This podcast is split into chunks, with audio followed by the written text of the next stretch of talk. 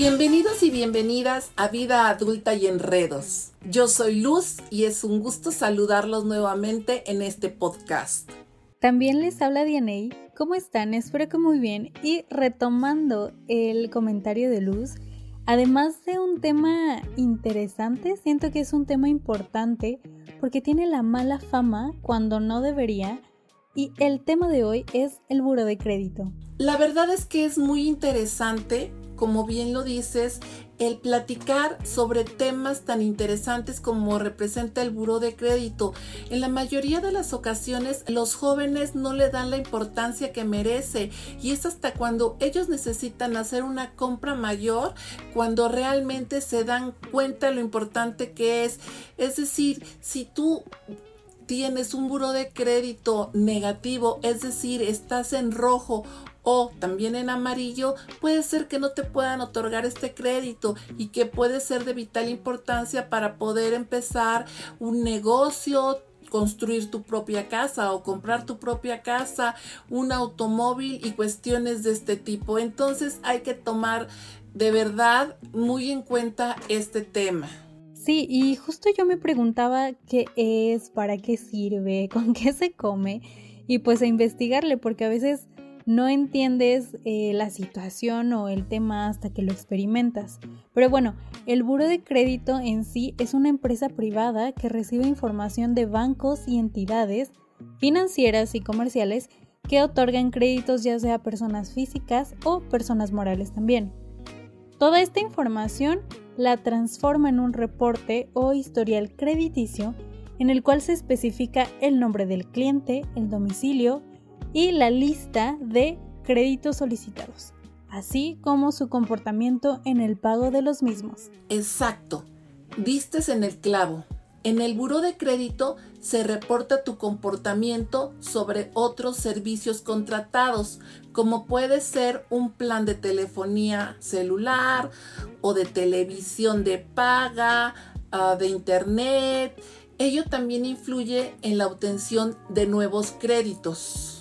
Y bueno, en conclusión, debemos de saber cuál es nuestro estatus en el buro de crédito, ya que puede ser negativo o positivo, pero eso depende definitivamente de cada uno de nosotros. Y por cierto, Luz, ¿tú sabes cómo consultar el buro de crédito? Debo mencionarte que es de manera gratuita y se puede hacer una vez al año al entrar en la siguiente página www.burodecredito.com.mx y te pide información personal como nombre, fecha de nacimiento, teléfono, dirección y un correo electrónico. Después se te pedirá confirmar si cuentas con algún crédito automotriz, hipotecario o de alguna tarjeta de crédito vigente. Y te pedirá que escribas un código de seguridad. Eh, enseguida va a aparecer una pantalla donde vas a poder descargar el reporte de tu buro de crédito y así Así de fácil y sencillo. Ah, y también en su página eh, oficial pueden contratar servicios como Mi Score o Alertas Buro Plus.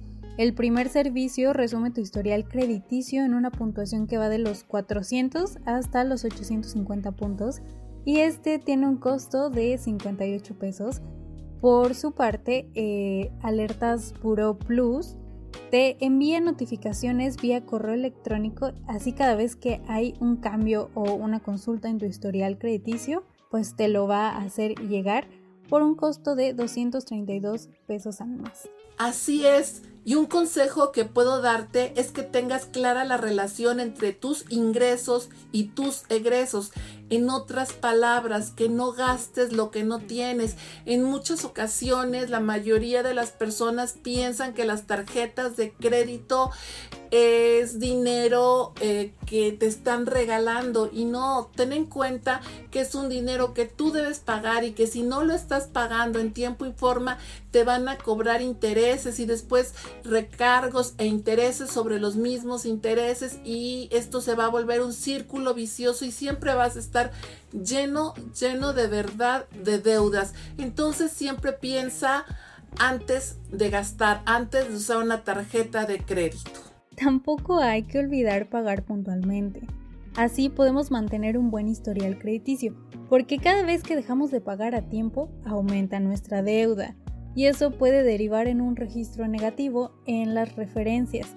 Así que muchísimo ojo ahí.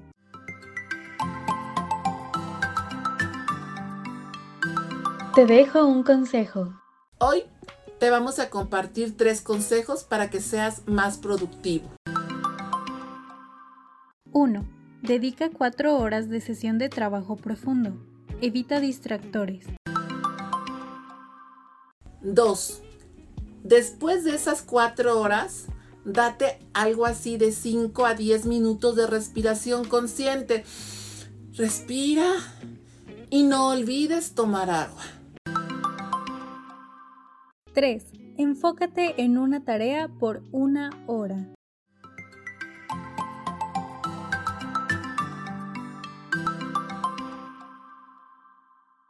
Nos despedimos, fue un gusto estar con ustedes como cada miércoles. De verdad, para mí es un placer poder realizar estos podcasts en los que Diana y yo les platicamos temas interesantes en los que tratamos de desenredar tu enredada vida adulta.